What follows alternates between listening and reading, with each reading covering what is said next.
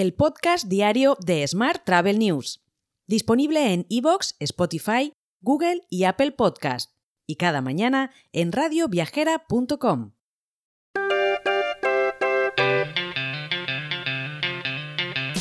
Saludos y bienvenidos, bienvenidas un día más al podcast de Smart Travel News. Esta semana nuestro sponsor es Open Revenue Consulting, que sigue en la lucha contra el desperdicio alimentario con el primer programa premiado por la ONU para reducir y prevenir el desperdicio alimentario y reducir además la huella de carbono de cada hotel y cocina.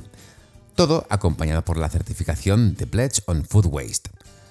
Así, por ejemplo, la cadena Magic Costa Blanca, gracias a este programa, ha conseguido rescatar más de 31.000 comidas y 40.000 kilos de emisiones de CO2 en menos de 5 meses, con un ahorro, y esto es importante, de más de 65.000 euros en el proyecto piloto en el Hotel Magic Crystal Park de Benidorm.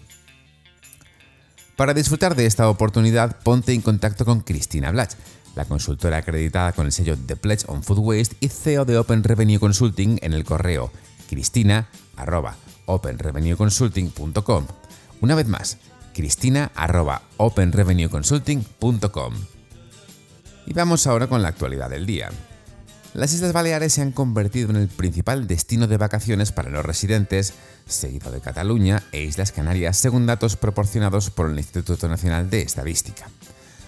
Más de la mitad de las pernoctaciones de turistas extranjeros fueron procedentes de Reino Unido con un 25%, Alemania con un 15% y Francia con un 12%.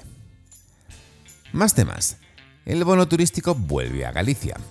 Se trata de una cuantía de 100 euros por persona con la que el Ejecutivo aspira a incentivar el turismo interno fuera de la temporada alta entre la población gallega. En esta nueva edición se abandonarán las tarjetas copago pasando a un formato digital mediante un código QR. Por su parte, la Diputación de Castellón ha constituido en su primera sesión los nuevos órganos de gobierno del Patronato Provincial de Turismo. La entidad que preside Marta Barrachina aprobó el reparto de más de un millón de euros para la promoción turística en la provincia. Y el Capricho de Gaudí, edificio modernista situado en la localidad cántabra de Comillas, ha sido elegido como finalista a nivel mundial como referente turístico en los Best Landmark, compitiendo así con grandes referentes turísticos de otros ocho países.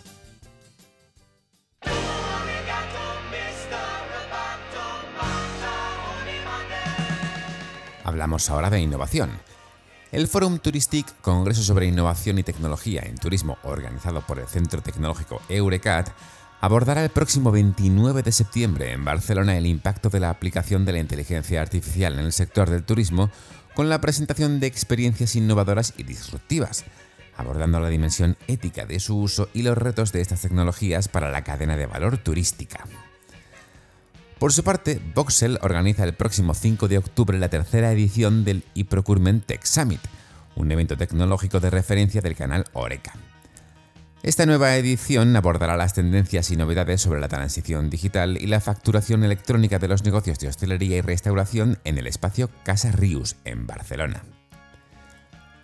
Y Airbus presentará en Sutus Baile Roche y en primicia mundial la estación espacial comercial Starlab, que relevará a la Estación Espacial Internacional que ya conocemos. Este es un proyecto conjunto entre la mayor compañía aeronáutica y espacial de Europa, Airbus, y Voyager Space, uno de los especialistas mundiales en exploración espacial.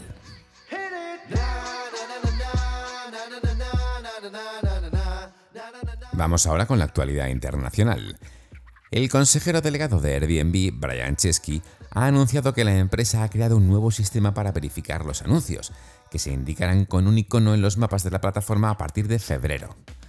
También explicó que los anuncios verificados comenzarán primero en Estados Unidos, Canadá, Australia, Reino Unido y Francia, y que después se añadirían 30 países más el próximo otoño. Más asuntos. Brightline inaugura una línea ferroviaria de 6.000 millones de dólares en Florida y pone la mira en Las Vegas. Esta línea empezará a transportar pasajeros entre Miami y Orlando a finales de septiembre. El viaje de 235 millas, que son aproximadamente la distancia entre Nueva York y Washington, durará tan solo 3 horas y 15 minutos y el precio para adultos comenzará en los 79 dólares por trayecto. Más temas. El servicio de coches compartidos Turo se asocia con la aplicación Hopper para sus 350.000 vehículos activos y para que puedan reservarse en la aplicación de la agencia de viajes online.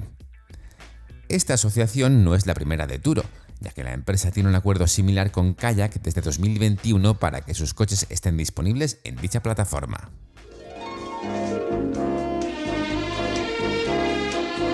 Hotel. Y terminamos con la actualidad hotelera.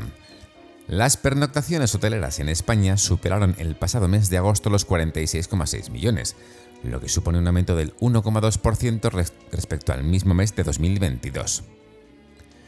Se muestra cómo en este mes los hoteles facturaron además 136 euros de media por habitación ocupada, un 6,7% más que el mismo mes del año anterior.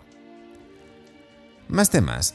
Manuel Ruiz, director general del Hotel Mayorazgo y también presidente actual en Madrid de la Asociación Española de Directores de Hotel, ha hecho balance de este verano con motivo de una fecha clave para el sector, el Día Mundial del Turismo que se celebra el próximo miércoles, el miércoles de esta semana.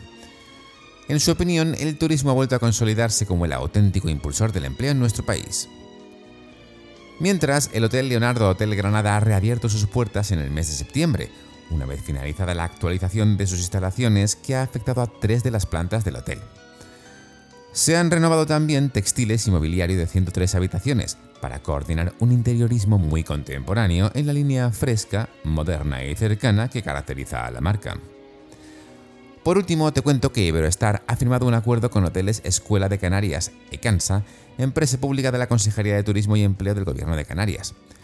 El objetivo es lanzar el primer curso de FP dual en régimen intensivo del sector turístico en Canarias.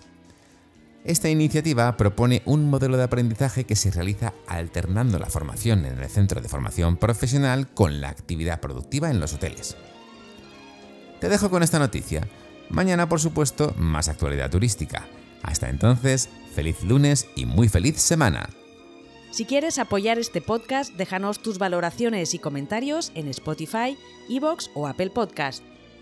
Recuerda que puedes suscribirte a nuestra newsletter diaria entrando en smarttravel.news en la sección Suscríbete. También puedes recibir un mensaje con este podcast y los titulares del día directamente en tu WhatsApp.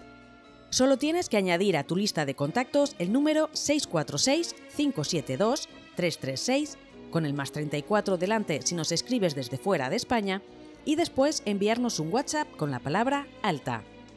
Gracias por escucharnos.